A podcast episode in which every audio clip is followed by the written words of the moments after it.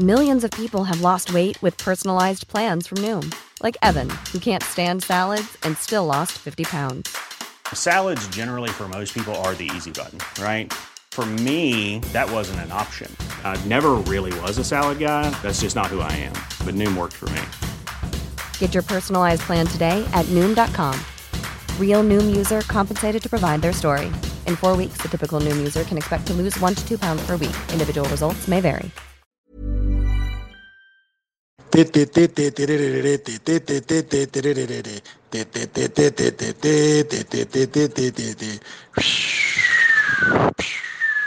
Eso es pirotecnia.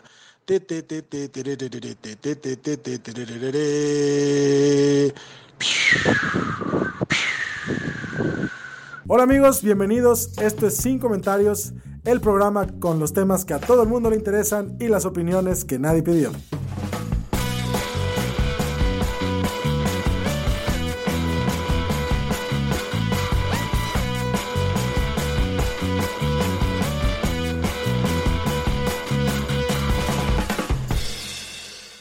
Bienvenidos todos a Sin Comentarios, el grupo de apoyo que no nos saca del hoyo nada más, o sea, seguimos hundidos, pero, pero, querido Lalo, quizás hoy tengamos un poquito de esperanzas, así, poquitas, chiquitas. Hoy, hoy tenemos a una académica eh, chistosísima. Este, una mujer eh, con múltiples maestrías y doctorados en comedia, ¿es lo que me estás queriendo decir? Eh, sí, Sí, Eso. ok, perfecto. Entonces, eh, magna cum laude y todo ese rollo, la pinche Grecia, ¿cómo estás? ¡Holi! Y yo, los voy a demandar si vuelven a decir que tengo maestría. Es un secreto. Es un secreto. Luego la gente espera cosas. Te la Sí. pasas quejándote de tu tesis en Twitter, Grecia Castillo. ¿De qué estás hablando? ¿Eres del club de Lalo? Sí, ¿Están los dos en su maestría? Sí, o sea, y nos quejamos. Si es porque nos quejamos de ella, así es. Ah, bueno, pero Lalo ahí te va lo que hace. Lalo empieza una maestría nada más para poderse quejar que tiene una maestría, pero no las termina, para poder seguirse quejando que tiene una maestría. Ya vamos como en, el- en la segunda de esto.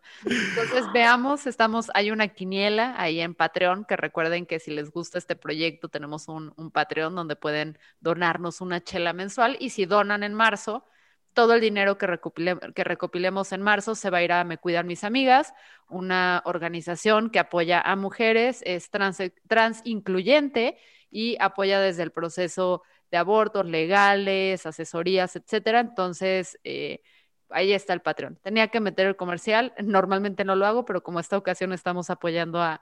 O Es sea, nosotros causa. valemos madres, o sea, normalmente por nosotros se me olvida pedir, pero por Me Cuidan Mis Amigas es distinto. Sí, donen, donen, muy importante. Así de. Y, y luego ya, si no nos quieren, pues ya en, en abril, los últimos días de marzo, nos pueden mandar a la chingada y no se preocupen. Eh, ahí transparentaremos todo el dinero que le vamos a donar a Me Cuidan Mis Amigas para que, eh, para que sepan, pues, En un bonito Excel. en un bonito Excel, en Drive, para que esté todo al tiro. No tendré maestría, pero sé usar Excel. Mi intención de sacar una. Eh, pero bueno, tenemos aquí una invitada muy especial para este episodio que sale justo después de, del 8 de marzo, el 9 de marzo, porque el 8 de marzo no publicamos, así que vamos a fingir que seguimos en el 8 de marzo. Y queríamos hablar contigo eh, precisamente porque vas a dar un taller próximamente, ¿no? Este fin de semana, entiéndase del, creo que empieza el jueves, eh, el jueves 11, ¿no? Exactamente. qué día empieza, ¿sí? Es del 11 de marzo al 14 de jueves a domingo y es un taller que voy a dar con mi compañera Lorena Elizondo, pe- pedagoga, activista y yo, persona borracha de poder, así. Eso es un comediante, alguien borracho de poder. Y nos unimos nuestros poderes, así como el Capitán Planeta, para armar este taller donde les vamos a enseñar no solo a construir chistes, sino también a analizarlos desde la perspectiva de el poder, el género, porque muchas veces aquí está Lalo, que una vez dimos un taller juntos y lo hablamos mucho con nuestros alumnitos de que importa lo que digas en el escenario, importa. No puedes llegar, o sea, lo que tú digas, la gente te va a escuchar y entonces es una responsabilidad. Y en este taller lo que queremos hacer es como, mira, entra a nuestro taller y te vas a ahorrar la vergüenza de haber contado chistes súper homofóbicos y machistas los primeros años de tu carrera. Tú vas a entrar sabiendo el pedo. Tú vas a entrar escribiendo chistes así, que critiquen al sistema, que al final hay muchas formas de hacer comedia, hay mucha gente que hace comedia para hacer reír y hay mucha gente que hace comedia para activismo, hay mucha gente que hace comedia por otras razones, pero importa. Eso es lo que yo quiero decir. Aunque hagas comedia para hacer reír, mientras sean, te escuchen 200 personas, importa lo que digas. ¿Y por qué importa? O sea, porque yo estaba esperando este curso, yo no hacía stand-up, nada más he subido dos veces al escenario, creo. La tercera no alcancé a subir porque la armé de pedo afuera de...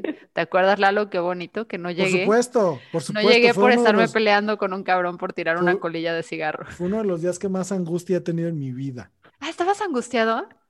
Fernanda, se la estabas haciendo de pedo a un buchón con su buchona, este, borracha pero espérate, ¿estamos hablando de la vez de la vaca de Troya o de la vez de Chapultepec? Porque han sido dos veces que hemos tenido este incidente. De la vez de la vaca de Troya que... ah, no, esa fue la... Esa, esa vez no iba a ser stand-up, esa fue por defender tu dignidad. la poca que queda. La otra fue, no alcancé a firmar, pero el punto es que estaba yo esperando poder hacer stand-up hasta que tuviera este taller para no cagarla. Ahora, algo que me interesa mucho de de la comedia del poder es algo que hablan de tirar para arriba y tirar para abajo. ¿Qué chingados es eso? Ah, es como, voy a cantar la canción de La Bella y la Bestia. Tale us all this time, Beauty and the Beast. O sea, ¿qué pasa con la comedia que vemos de el humor en los comediantes, la risa en vacaciones? Que si tú ves a los comediantes de hace muchos años, lo que ves es gente riéndose de, de minorías. O sea, que si el gay habla en chistoso, que si las mujeres están locas cuando les baja. Y entonces, cuando contamos todos estos chistes de gente que no tiene poder, o sea, que tiene menos poder que nosotros, por ejemplo, yo como mujer blanca, que, que me ría de personas indígenas o personas trans, que son gente a la que se le niega el acceso a espacios, lo que estoy haciendo es replicar estos mensajes, replicar estas estructuras de hay gente que tiene menos que yo y yo me beneficio de eso y ahí está. Entonces, la idea de eso es tirar hacia abajo. Imaginemos una línea del poder en el que nosotros estamos en el centro y hay gente que arriba de nosotros tiene más poder y hay gente que abajo tiene menos poder. En este caso, yo como mujer, arriba de mí, ¿quién tiene más poder? Un político, un hombre de dos metros y medio, un jugador de la NFL. O sea, hay mucha gente que tiene más poder que yo. Si yo estuviera en Sonora, mi papá, este, pero ahorita no, porque no, vivo en Ciudad de México, se la pelaron. Entonces, y entonces, por eso importa lo que decimos, porque, digámoslo así, es una forma de dar otro mensaje en la sociedad, lejos de decir, sí, los gays hablan bien chistoso y por eso este, nos reímos de ellos y entonces siempre nos vamos a reír de ellos y no son iguales que nosotros. Eso estás diciendo con, tus, con los chistes homofóbicos. Y la gente que es homofóbica y recibe el chiste dice, ah, claro, no tengo por qué cuestionar mi forma de pensar. Pero si en cambio criticas la homofobia o la misoginia en un chiste diciendo, ¿por qué dicen que las mujeres estamos locas cuando nos baja? Oigan, es pregunta nomás, digo. Entonces la gente que en, dado caso se ría de las mujeres va a decir, oye, no, pues sí es cierto, o sea, son personas como yo. Entonces hay, hay muchos mensajes que que gravitan en la comedia, que replican esta, e, estas estructuras de poder que benefician a unas personas y joden a otras.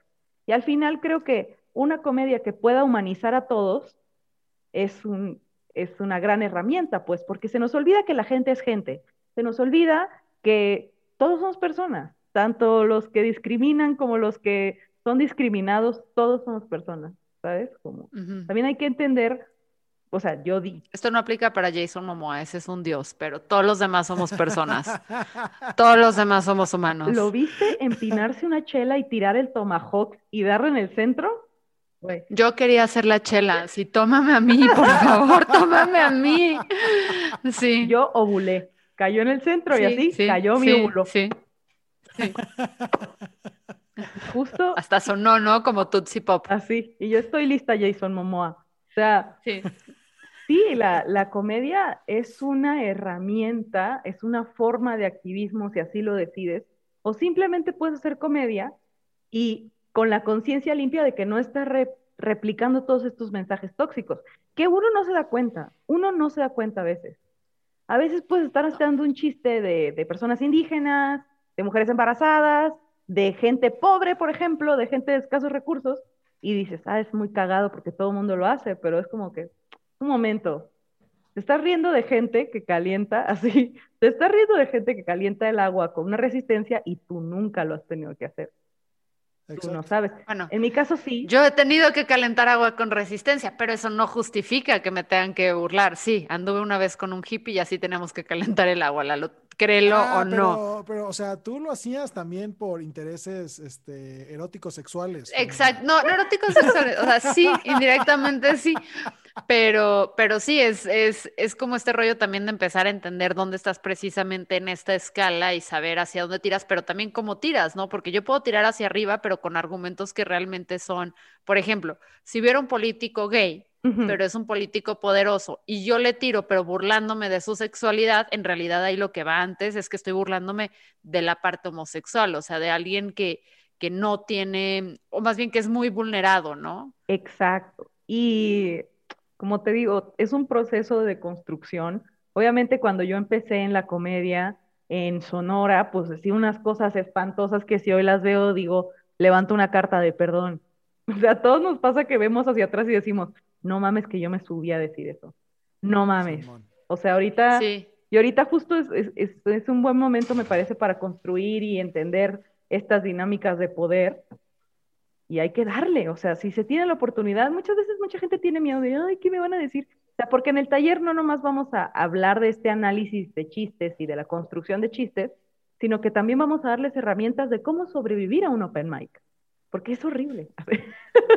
da mucho miedo. Creo, Grecia, y corrígeme si, consideras lo contrario, que esta postura que de pronto se genera alrededor de, esta comedia con, con, ¿cómo te lo puedo decir? Pues con esta ideología de no vulnerar al vulnerable, de pronto se hace merecedora de la crítica famosa de, eh, pues es que ya no se puede decir nada, entonces, pinche generación, pero creo que es todo lo contrario, o sea, puedes hablar de tantas cosas que hablar del jotito, la mujer y, el pobre y el naco son las cosas más fáciles que están ahí, ¿no? Entonces creo que el que dice, es que ya no se puede hacer nada, ya no se puede decir nada, es que es el comediante huevón, ¿no? no, y también se puede hablar de todo, de todo se puede hablar, pero desde, depende de la perspectiva de la que la abordes, ¿sabes? Y justo esa, esta queja de, ay, ya no se puede decir nada, es como que, ah, no, antes no, porque cuando yo, mi, cuando mi abuelo opinaba le metían un chingazo y a mí no me lo van a meter cuando opine. Ah, no, porque antes eh, la esperanza de vida de los homosexuales era mucho menor y no tenían voz y ahora sí pueden ponerse al frente a hablar. ¿Sabes? Ahora somos muchísimas voces. En el Internet, en general, tú subes algo y se lo entregas a Dios. Tú no sabes quién lo va a leer, a qué hora, con qué humor, qué día. No, no sabes, no sabes. O sea, y la comedia es lo mismo, pues. Se va y se fue. Y eso es algo que, a, veces también encuentro un poco o sea, desgastante porque, y también me frustra mucho porque ves comediantes que les va muy bien y que sí tienen su talento y todo, pero hacen chistes que dices, es que es muy fácil llegar ahí. O sea, la verdad es que es, es como elegir no hacerlo, ¿sabes? Porque chistes homofóbicos, clasistas, racistas, todo, a ver, yo llegaba, yo me acuerdo, no tenía un stand-up, tenía mis roomies que llegaba y tenía show todos los días después del trabajo, me paraba y les hacía shows ahí en, en la oficina, más toda su orgía y séquito. Era, era un grupo muy decadente, muy divertido vivir esos seis meses hasta que empezaron los rituales satánicos y todo. Esto no es una historia falsa, luego se las tendré que platicar. Eh, pero hacías, o sea, me acuerdo que hacía chistes ahí y qué bueno que nunca lo grabaron. Y podía ser muy cruel y hacer reír muchísimo. Pero entonces es bien frustrante porque de repente llegar a estos chistes más sofisticados, más pensados, más todo, pues no es tan fácil, güey.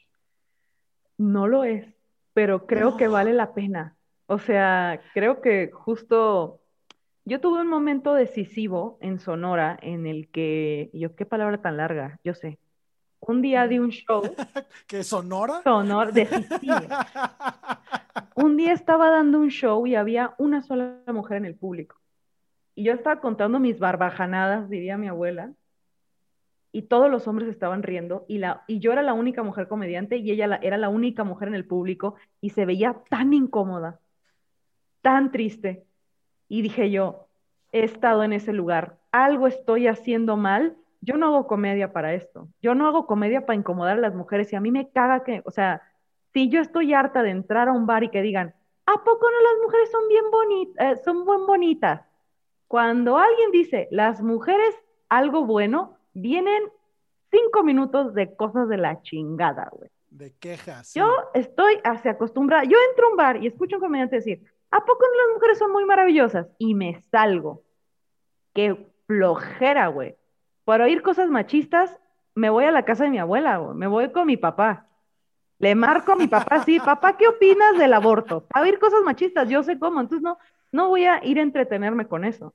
Pero también respeto, y hay que entender eso, que hay gente que hay gente que hace comedia para hacer un cambio o le parece importante y hay gente que no, o sea, y está muy bien, o sea, al final ese es otro tipo de comedia o de, intereses, pero importa, importa. Lo decía Lalo en el taller, que, que la risa es una, un estímulo positivo, ¿te acuerdas?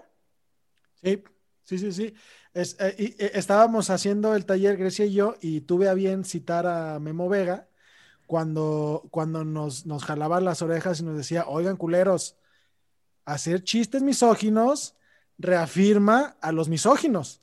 A lo mejor no te va a convertir en misógino, pero estás dándole a un misógino algo con que identificarse y está reafirmando su conducta. Entonces ahí, ese día, a mí me cayeron algunos 20 y se los compartí a los muchachos en el taller. Ah, sí, Memo en ese sentido, la verdad es que sí ha elevado, esto ya es el podcast elevado, aunque ustedes no lo crean, gracias a Memo. Este, pero Memo sí nos obligaba mucho a, pensar y este reto que a veces era muy cansado porque era Memo, vete a la verga, no quiero ser mejor persona, quiero hacer reír. Y Memo era de, no, sé mejor persona. Entonces, pues Memo no le puedes decir que no, ¿no? Porque tiene una maestría, él sí, este, tiene una maestría para ayudar a los otros a ser mejor persona. Entonces te la pelabas porque Memo te, mejoraba. Y a mí algo que siempre me ha causado mucho problema, porque a mí mi parte, una de las cosas que me gusta mucho de, la comedia y de la vida es el insulto. O sea, el, insultar a las personas. Y últimamente me cuesta más trabajo insultar, mm. porque es como de, güey, ¿cómo lo hago? O sea, ¿cómo lo hago?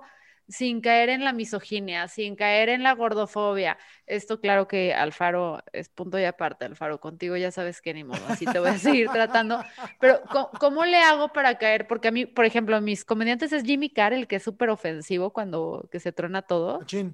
A mí me encanta Jimmy Carr cómo le contesta a las personas, pero es re misógino. Sí, es violento. Es violentísimo, pero me encanta cómo se truenan las personas. Entonces también ahí es donde volteo y digo, ok, entonces la comedia de insulto de repente es como, ¿cómo? ¿A qué nivel lo tengo que llevar? Entonces ya tienes que irte a más, este, a, más cosas como pedazo de prepucio o, cuestiones más complicadas que, que me cuestan. Sí, pero hay veces que uno, uno escucha un chiste tan bien hecho tan inteligente que el cerebro le revive, le revive así. Yo recuerdo, eh, la primera vez que vi un stand-up mexicano fue Carlos Vallarta y entonces dice, pues yo le tiro mucha mierda a Aguascalientes, entonces me llegaron mensajes de odio de todo Aguascalientes. 17 mensajes de odio y yo me empecé a morir de la risa y dijo, hay más gente en la arrolladora Banda Limón que en Aguascalientes. es que sí, es parte de ser congruente, pues, porque uno no puede estar ahí abogando por todas las causas y a la hora de la hora ahí haciendo un comentario de pinche vieja. Pues, ¿qué? Pues no digas nada, entonces, o sea, si estás abogando por la igualdad, estás abogando por el derecho reproductivo y todo eso, y vas a decir, ay, es que es bien puta esa. Entonces, no estás hablando de nada. No te... Está cañón, porque es, ahí donde tienes que voltear la congruencia, que así cuando, por ejemplo, ahorita con mujeres, cuando a veces podemos chocar en debates que es, una cosa es aurora y otras cosas aguantar las chingaderas que estás, que estás chocando, y dices, o sea, es, es como un trabajo de, a veces ya no digo nada porque me voy a toda esa misoginia interiorizada y es de no puedo pensar otro insulto que no vaya en contra de todo lo que abogo y mejor me callo la boca, porque entonces es como mejor me voy a retirar de este e-, pleito. Ese día fue el día en que Fernanda empezó a pintarse el pelo. Ajá, ese día empecé. No, pues porque quieres voltear y dices, o sea, a mí, a mí pasaba que estás, o sea, y, y, es un parte, o sea, ojo, no, no agarro el insulto de, ah, chinga tu madre, chinga la tuya, que el chinga tu madre lo sigo usando muchísimo porque luego más que como figura como, el, o sea, como el chinga tu madre es punto y aparte, es un concepto filosófico, este, eh, pero más del chinga tu madre, o sea, cuando quieres como causar risa y ofender y todo, a veces con, con, las morras me cuesta mucho trabajo porque tengo tanta misoginia interiorizada que nos estamos deconstruyendo que hacia allá se va mi cerebro y, ya cuando se me ocurre un, una buena respuesta ya pasa una semana y digo, me voy a ver como George Constanza, o sea, volviendo y diciendo, esto es lo que opinaba, entonces es... Pues una, yo creo que la práctica es importante y como dices tú, eh, bueno, las mujeres somos humanos y los humanos están pendejos y la cagan. Y creer que una mujer no la caga y no está pendeja por ser mujer es asumir que no es humano. Entonces tiene que haber confrontación. Y por ejemplo, eso que dices tú podría ser un chiste tan chingón de que quiero insultar mujeres, pero no puedo porque me sale la voz de mi papá. Tengo tanta misoginia internalizada que yo no puedo insultar mujeres. Yo estaría cagada de la risa con ese chiste. De que Ah, por, eso voy a tu taller, no voy a tomar mis notas. Así de, no puedo insultar a una mujer sin que le diga así de que no tienes derechos, pendejo. Hazme un sándwich. Entonces, ya tu chiste es sobre pelear contra esa experiencia y, y, hay mucha gente que la tenemos. Ya no es como, ¿cómo lo voy a insultar? Ya primero exploras y entonces ya dices, bueno, tengo mis cinco insultos cuando una mujer me, me tiene hasta la madre y no quiero insultarla misóginamente. ¿Cómo? Cara de, no sé, eso de cara de pinche labio hinchado, cállate, no sé cómo. Tenemos que checar, porque también está, a mí algo que creo que también va a estar retando la, la comedia de los insultos es TikTok. No sé si anden por ahí en TikTok.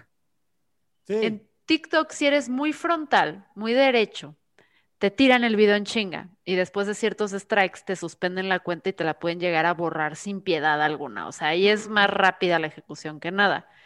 Entonces, la forma en la que haces estos comentarios y que te tienes que callar a los haters y todo, tiene que ser súper astuta, o sea, para que vaya over the head de los moderadores de TikTok y no te puedan censurar. TikTok es el, el, el, paraíso de la pasivo-agresividad. Es el paraíso de la pasivo-agresividad. Entonces, está empezando a ser en mí un monstruo divertidísimo porque de repente es, ¿cómo le digo a este que es pendejo sin decirle directamente que es pendejo, güey? Entonces tienes que buscar toda una forma para llegar y dañar a una persona a nivel necesite ir con Memo Vega terapia, pero sin hacerlo directamente. Y me divierte mucho, gracias. Estoy muy emocionada de tomar este taller contigo. A mí me encanta el roast. No debería ser nada más para el insulto, pero pues a mí más que el roast, fíjate que el roast me, no, no, no consumo roast, pero sí me gusta esta parte de a través de la comedia contestarle al hater. O sea, contestarle al mala leche a través de la comedia es algo que se me hace divertidísimo. Es, de verdad, es una de las cosas más bellas de la vida. Porque, no sé, la comedia le tumba las barreras a la gente.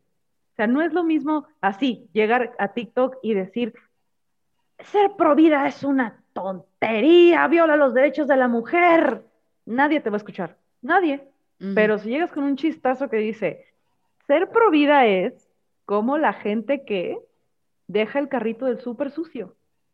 ¿Por qué? Y ya te inventas una mamada, así como, ser provides tienen como la gente que deja sus palomitas tiradas en el cine, que solo les importan ellos mismos, no sé, no son No, hay un chiste, por ejemplo, de, de, justo los Provide, por eso me encanta TikTok, porque creo, y ahí voy a compartir este podcast por ahí para que se vengan a escucharlo, porque había un chiste muy bueno de dime que eres provida sin decirme que eres provida. Entonces veías estos, estos juguetes de niños que seguro eh, hemos visto que tienen hoyos de diferentes formas y veías el hoyito del círculo y alguien intentando meter un cuadrado así de, eh, eh, eh pero puras cosas así. No, los morros están cabrón en TikTok y veo que están haciendo mucho de contenido de crítica social y todo, es lo que me llama mucho la atención con comedia y que traen un nivel que nos, o sea, que yo al menos de comedia yo no entendía en su momento, ¿sabes? O sea, están way over así ahead que nosotros y es algo que me entusiasma mucho. Los quiero mucho a los, a los centennials,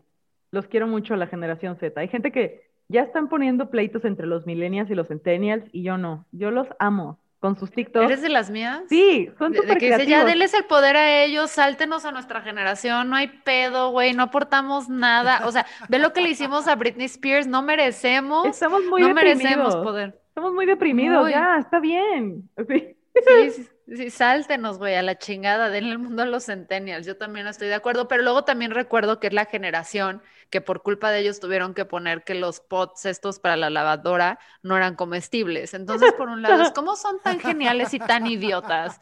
O sea, no, o sea, sí, los centennials son una cosa muy linda porque saben cómo trolear a Trump y saben cómo así eh, sabotear sus eventos o cómo lo hicieron gastar millones saboteando su página web, pero si lo sueltas en un estacionamiento y les quitas el celular, no saben salir de él.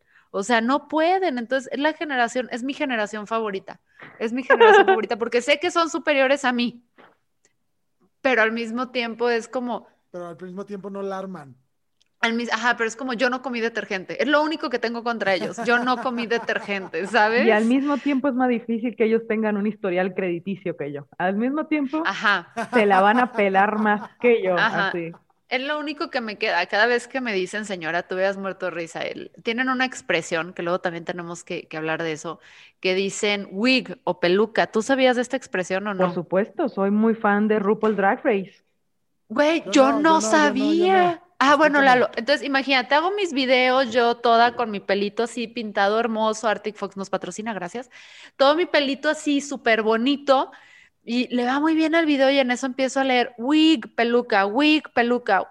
Y yo, hijos de puta, no es peluca. No saben lo que invierto en que mi pelo se vea así. O sea, gracias por decirme que es peluca, pero no lo es. es- pero me aventé mi TikTok ranteando. Y de repente un centennial que yo lo vi así como de, ay, siéntese". mi tía, ay, mi tía. Y el otro, wig viene de RuPaul, es que algo es tan bueno que se nos cayó la peluca. Y yo, ¡ah! Y tú peleándote, y tú y yo Peleando. peleándolos. Y yo, a los vergazos. güey, yo ya soy la Betty White de TikTok, o sea, ¿qué te pasa? O sea, I'm owning that role, así, soy genial, por eso ya, ya. Está muy bien, está muy bien. De eso andar de chaburruqueando, Dios no, prefiero nunca chaburruquear. Ahí llegar, ¿quieren masticar unos pots en mi casa? Que yo creo que siento que es importante que diga esto para la, para la gente que escucha sin comentarios, que la comedia, o sea, la comedia sí es para hacer reír, sí es para hacer a una persona feliz, sí es para que te relajes, pero también es para retar lo establecido. ¿Sabes? Como que dices tú, no, pues me mama oír chistes de que ya no hacen los desodorantes como antes. Ok, pero en el mundo hay muchas cosas pasando. Y a veces lo único que podemos hacer es, es enfrentarlas de manera pasivo-agresiva haciéndoles un TikTok. ¿Sabes? Sí. Esa es la única forma. Machín. Tenemos que transgredir. O sea, nada más de pensar que el bufón es el único que se puede reír de los reyes en su cara. Esos somos los comediantes. Era, les decían el, el bufón era el que le decía la verdad al rey, ¿no? Tenía como un nombre en inglés, no de, de King Truth Teller o algo así, no me acuerdo cómo era su nombre, pero era la única persona que tenía autorizado. Donde si te pasabas de verga te mataban.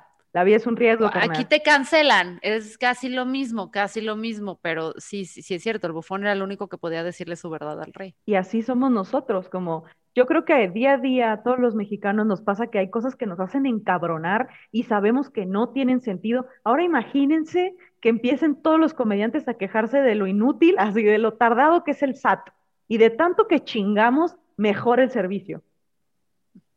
Eso, eso sería Ay, bueno. espe- de- de- no hablemos de hipotéticos imposibles, Grecia. Yo creo que lo podemos, podemos lograr cosas así. O sea, la comedia tiene el poder de, ay, mejoró mi día, o ay, me encanta esta persona, es simpatiquísima, pero también tiene muchos otros poderes. Una vez di un show en, en Chihuahua, en Chihuahua, y había una mujer, o sea, y yo siempre hablo de que el pito tóxico, que hay que sacarlo de la vida, que no lo vale, el desgaste emocional, pero con chiste, vaya. Y un día, después de dar ese show en Chihuahua, una morra me dijo, por ti dejé al tóxico y fui a terapia. Guau. Órale. Está cabrón. Y si hubiera dicho, Yo- ya no hacen el, el desodorante como antes, ¿qué? ¿Qué logras? Sí, Mira. pues. Todas tenemos una historia. Yo dejé al tóxico porque una amiga me quiso reclutar aún la sexta de Nexium. Cada que no, no se crean, no me quiso reclutar. Estoy muy indignada. ¿Por qué no me quisiste reclutar? no soy lo suficientemente guapa y hermosa. Pero la comedia está muy cabrón. O sea, recordemos que, por ejemplo, el atentado contra eh, Charlie Hebdo en el 2015, este periódico francés, eh, todo eh, detonó por una caricatura que era un chiste y terminó con un asesinato con más de 10 personas que murieron este, asesinadas por eso. O sea, la comedia tiene muchísimo poder, el, el, que, y sobre todo contra los poderosos, los poderosos no están acostumbrados a que se rían de ellos. Y en México, en México menos, o sea, realmente es relativamente nuevo la comedia política en México. O sea, siempre ha habido, creo, algún tipo de comedia y eso, pero una crítica ya tan, tan frontal y con mayor amplificación como los medios antes alineaban a, a los poderosos, eran muy cuidadosos, eh, valga ahí mi, mi, mi prosa sin, sin esfuerzo, mi verso sin esfuerzo, o sea, la comedia política ahorita que la podemos hacer desde nuestras plataformas, donde no necesitas a Televisa, donde no necesitas a TV Azteca, ¿me escuchas? No te necesito. Eh, ni quien te quiera. Todavía no perdonamos. Tu piloto por la Ajá, tú también me cancelaste el piloto. Es que hemos tenido un chingo de pilotos, pero siempre nos cancelan en los pilotos, Grecia. Y lo irónico es que nuestro piloto de TV Azteca se llamaba Mientras nos cancelan y nos cancelaron en el piloto. ¡Wow! ¡Wow! Joya, güey. Este, entonces, pues ahorita estamos pudiendo hacer comedia desde distintos lados para atacar a los poderosos y eso es también bien interesante porque además viene otro factor, la forma en la que las mujeres hacemos comedia, porque, o sea, a mí también eso fue algo que yo, y lo platiqué ahorita en un podcast de Marisabel Mota que va a salir, yo me acuerdo que yo no pensaba que hacía comedia ni que era chistosa y pensaba que era yo un bodrio y que yo nada más me rodeaba de gente chistosa, ¿no? Que sí lo hago, me rodeo de gente muy chistosa, aquí están ustedes dos.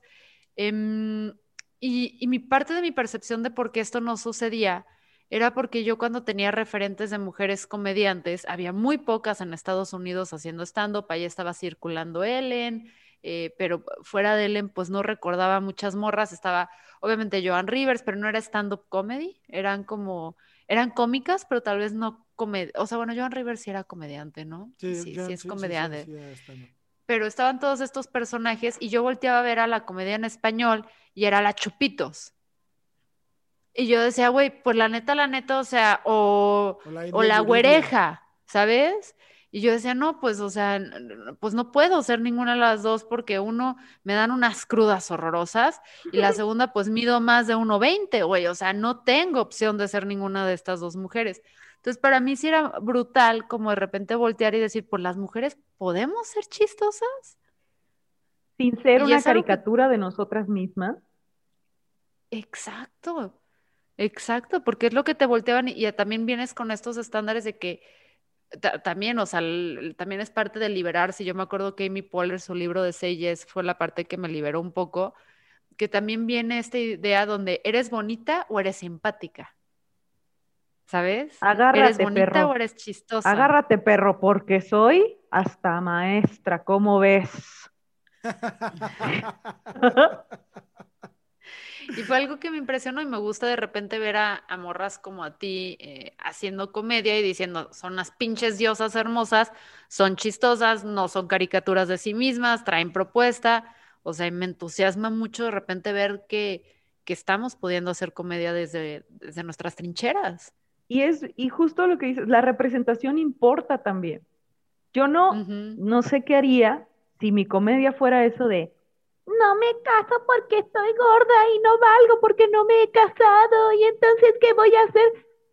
Y una chavita me ve hacer eso, una chavita de 15 años me viera hacer eso en el escenario y dijera, no, pues sí, yo soy todo eso, entonces yo nunca soy chistosa. En cambio, no sé, quiero creer que las morras ahora nos ven diciendo lo que pensamos de que es una estupidez que digan que no valemos porque no estamos casadas, es una estupidez que digan que tenemos que ser eh, talla, talla de, ¿cómo se dice? Talla de Sara. Nadie cabe en la ropa de Sara, nadie. Entonces, estas denuncias y esto, ser nosotras mismas va a inspirar a más mujeres a ser ellas mismas. Yo cuando vi el especial de Ali Wong, Baby Cobra, no, no, no, no, no. Esa mujer es tan sucia y no me importa. todas somos así. Ella habla de chupar cola y qué le importa, somos humanos. Creo que Sí. eso es una estupidez, eso de las mujeres no dan risa. ¿Me estás diciendo que la mitad de la población del mundo no da risa nomás por un cromosoma? ¿Eso es lo que me estás diciendo? Como, Sí, sí, sí. no soy humano entonces. O sea, la, eh, la comedia viene de un testículo, ¿de dónde viene? Pues hay comedia que sí sale de los huevos, güey. O sea, porque no mames. Pero sí, es, es bien interesante ver cómo se está redefiniendo todo esto. Entonces, ¿cómo? Porque yo nunca he ido a un taller, porque te digo que a mí, eso es otra cosa de la comedia que me gustaría que me, que me terapiaran, porque en Lalo ya no confío, ¿sabes? Está en mi amigo que lo quiero tanto. Sí confío en ti como comediante y todo, pero no confío cuando crees en mí. O sea, yo Ah. sigo todos los días que Ah. te paras en este podcast, yo digo, ¿por qué este tarado sigue aquí? ¿No se ha dado cuenta que es mejor que esto? Entonces, no confío en Lalo, no tiene criterio, lleva tres años siendo mi comparsa, entonces claramente algo está muy dañado en su psique, necesita ayuda profunda. Entonces, lo que yo quisiera saber es, o sea, ¿cómo funcionan los talleres? Porque a mí me da pánico el stand-up en el sentido de que, tipo, yo si hago un chiste en mis videos de YouTube o TikTok, no veo la reacción ni la desaprobación inmediata de la gente. Para eso tengo a mi mamá. Ya, o sea, si quiero ese efecto, nada más le hablo por teléfono y ya, desaprobación inmediata. Entonces, es lo que hay. Entonces, a mí me permite como que eso me da una barrera donde yo puedo leer que funciona o no funciona todo el material partiendo de likes y se comentan, no puedo. Pero el escenario me da pánico, güey. Entonces, ¿cómo se, o sea, ¿cómo se trata eso en el taller? O sea, ¿es electroshock, eh, terapia de golpeo? ¿Me van a así hacer waterboarding? ¿Cómo, cómo me van a ayudar? Eh, te vamos a dar herramientas para que entiendas que no es tan malo como tú crees. Primeramente, o sea, el, taller tiene metodología pedagógica, eh, lúdica, entonces nos vamos a vamos a andar cagados de la risa y aprendiendo un chingo. Y entre las o sea, ya que escribamos nuestros chistes, vamos a practicar cómo entregarlos en el escenario, lo que le llaman el delivery, que le llaman. Pero también hay que entender que uno, cuando está ahí arriba en el escenario, si tienes una mala noche, a la gente le vale madre. O sea, es el peor día de tu vida, pero la gente el otro día no se va a acordar. Eres un pendejo hablando de calcetines. No, no forma parte de la vida. Somos muy rudos con nosotros mismos y el fracaso nos duele un chingo, pero es la única forma. Y además, cuando eres tú mismo y te pones vulnerable y le dices a la gente, oigan, lo estoy intentando mil, la gente no es culera, también es gente, va a decir, ah, Simón, a menos de que vayas a un bar como la vaca de Troya. y entonces sí, pero por lo general se nos olvida que la gente de allá abajo es gente y que se la quiere pasar bien. Y no, no, no, o sea, cuando yo comencé era tartamuda. O sea, cuando yo comencé, ¿Neta? tartamudeaba cuando me ponía nerviosa y sudaba frío. Y lo único que dije fue de que, mamita, le tienes que seguir y eventualmente se te va a quitar. Y ya, o sea, el, la comedia tiene eso, de que el stand-up, de que solo a chingazos aprendes y mientras más rápido le pierdas el miedo, mejor. Pero ser vulnerable y hablar desde tu perspectiva te abre muchas puertas. No, pues ya, ya quiero tomar el, el taller que va a ser este, este jueves 11, empieza. Es ¿Cómo correcto. se inscriben? ¿Cómo? Ajá, y el sábado y domingo, ¿cómo nos inscribimos? Bueno, yo ya estoy ¿Todavía hay inscrita. Claro que sí. Para acceder al taller que comienza el 11 de marzo, usted tiene que entrar a www.rabieta.com.mx, llenar el formulario que está abajo y uno de nuestros agentes lo estará contactando. Ahí puede usted checar quién chingados son las maestras del taller, cuáles son los objetivos del taller, cuánto me cuesta, cuántas horas dura. Toda esa información está en su bonita página de www.rabieta.com.mx. La productora de Guadalajara, ¿qué le importan las mujeres? Le importa el activismo y le importa hacer cosas nuevas y chingonas. Y hablando de eso, así ya el comercial, tenemos un Sí. panel muy importante el martes. El martes, vamos a estar ahí ¿Martes con qué? ¿Martes qué? ¿Martes qué? este martes, este martes hoy, ¿Nueve? hoy, Hoy Martes nueve, hoy No nueve, nueve. Eh, no, no es nueve, nueve, es nueve tres. Que, que, que no sé en qué día estamos. 90 903 del 21. ¿No viste en mi video cómo no pude leer 6 mil millones, mil Lalo? No pude leer 6 mil millones. O sea, la gente piensa que eso fui yo haciendo un chiste. No, eso soy yo siendo comunicóloga. Esa soy yo ejerciendo mis ciencias sociales.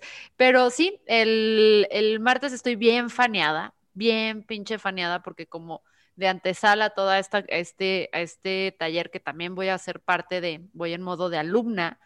Em, voy a moderar un panel que va a estar Gabe Ruiz, que me muero, güey. Gabe Ruiz es la productora de Leyendas Legendarias. Mujer La llevo acosando, ajá, bueno, la llevo acosando en redes un año, así de que le pregunto de sus plantitas y, o sea, ya me dijo que sí viene aquí a sin comentarios, pero no me atrevo a darle fecha porque es de, güey, es que se me va a salir, o sea, tipo, yo hablo con el Diablo, mantenemos una amistad en Twitter, pero nada más porque quiero llegar a su mujer, ¿sabes? O sea, porque quiero llegar a la diosa productora de Gabe. Entonces voy a estar con esa chingona, no sé cómo le voy a hacer para que no me tiemble la voz.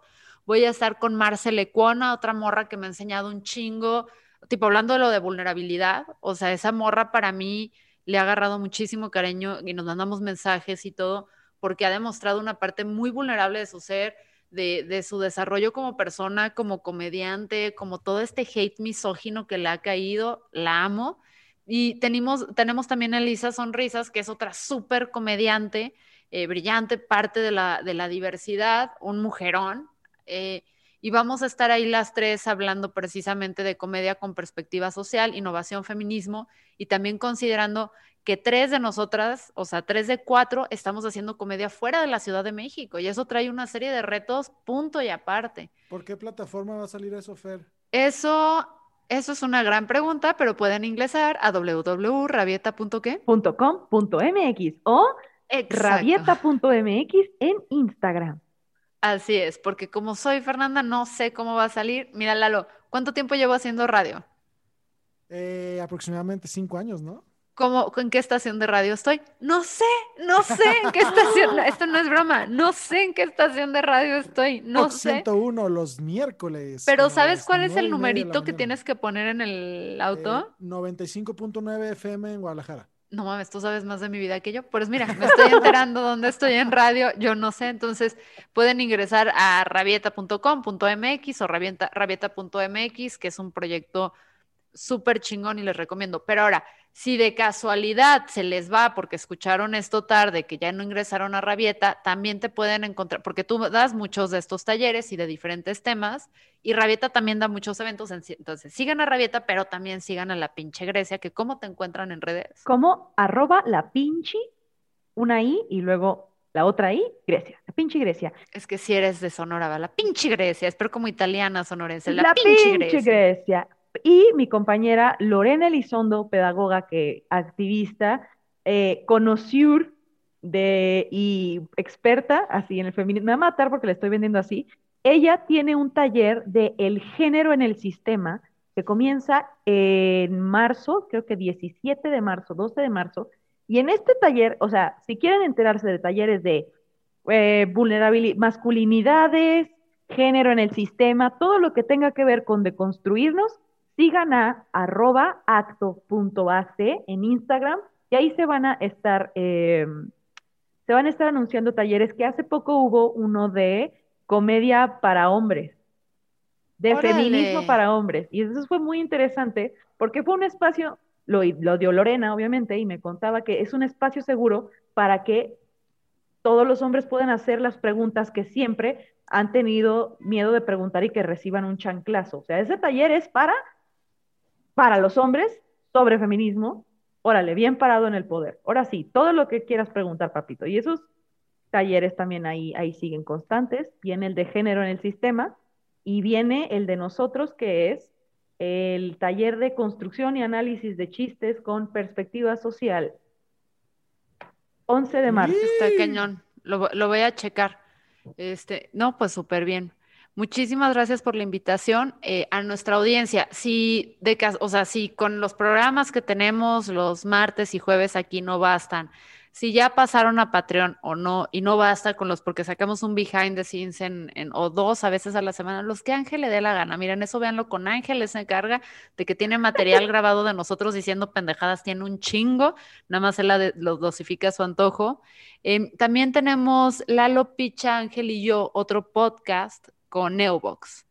Eh, que, es, que es una empresa, pero el podcast, o sea, es una empresa, ¿no? La, la, publicidad la escuchan en el lunes, pero es un podcast muy, muy divertido porque intentamos abordar todos aquellos temas que tienen que ver con negocios, empresas, desempeño profesional y todo eso, pero con un chingo de humor y sin tener puta idea de lo que hablamos. Por eso entrevistamos a personas. El formato es totalmente distinto. Dense una vuelta porque ayer lunes, 8 de marzo, publicamos un espacio sobre la mujer en el espacio laboral profesional, ¿era profesional o cómo le puso picha para ser políticamente correcto en el título? No me acuerdo el título, pero váyanse.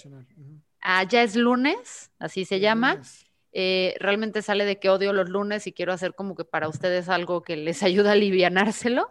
Eh, entonces también dense una vuelta por allá por si no, no es suficiente lo que vemos acá. Por si no tienen suficiente dudet, muchachos. y, y, la Let y Pichet y Angelet, porque ese es de nosotros, es nuestro bebé. Eh, entonces, hay buenas entrevistas. Hemos entrevistado a Ofelia Pastrana, a Siguapa, hemos entrevistado a Make Cupcake, a, a Memo Vega. A Memo Vega. De hecho, el primer episodio es con Memo Vega, por si lo extrañan un chingo. El primer episodio es media hora del sol. Bueno, en realidad son como 10 minutos. Como 10 minutos. Pero es sabiduría de media hora en 10 minutos, ¿no? Em, entonces pásense por allá y bueno, muchas gracias pinche, pinche Grecia por estar aquí. Nos vamos a ver el jueves sí o sí y el sábado y el domingo. Eh, Lalo Flores, no sé qué sigues haciendo aquí después de tres años, pero agradezco que no aprendas una chingada. Mira, Fernanda, mientras no me, me pidas que te regrese el micrófono, y aquí voy a seguir. Mientras lo aprendas a usar, está bien. Exacto. Chao. Nos escuchamos próximamente. Muchísimas gracias, Grecia. Muchas gracias a ustedes. La verdad, me divertí un montón y pude sacar mi lado serio a pasear. Generalmente sí, sí me doy permiso de ser un idiota en, en los podcasts, pero disfruté mucho esta invitación. Me encanta su programa y cuando gusten, también con el favor de Dios, así como dice mi abuela, con el favor de Dios, Pronto los voy a invitar a mi podcast Amigues, que está ahí en el YouTube, en el Spotify. Somos Amigues, dos mujeres opinando para variar. Entonces, pues para, que vayamos, si no, si no tuvieron suficiente la pinche Grecia, pásense para allá. Yo sí voy a, recomendarlos ahí en redes y vamos el día que quieras y lo mismo acá, o sea, este, considera el amor mutuo. ¡Qué bonito! Gracias. Bye.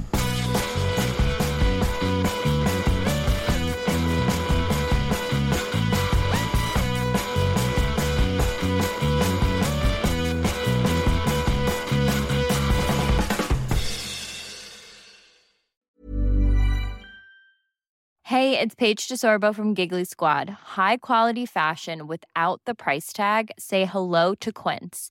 I'm snagging high-end essentials like cozy cashmere sweaters, sleek leather jackets, fine jewelry, and so much more. With Quince being 50 to 80% less than similar brands. And they partner with factories that prioritize safe, ethical, and responsible manufacturing. I love that. Luxury quality within reach. Go to quince.com slash style to get free shipping and 365 day returns on your next order. Quince.com slash style.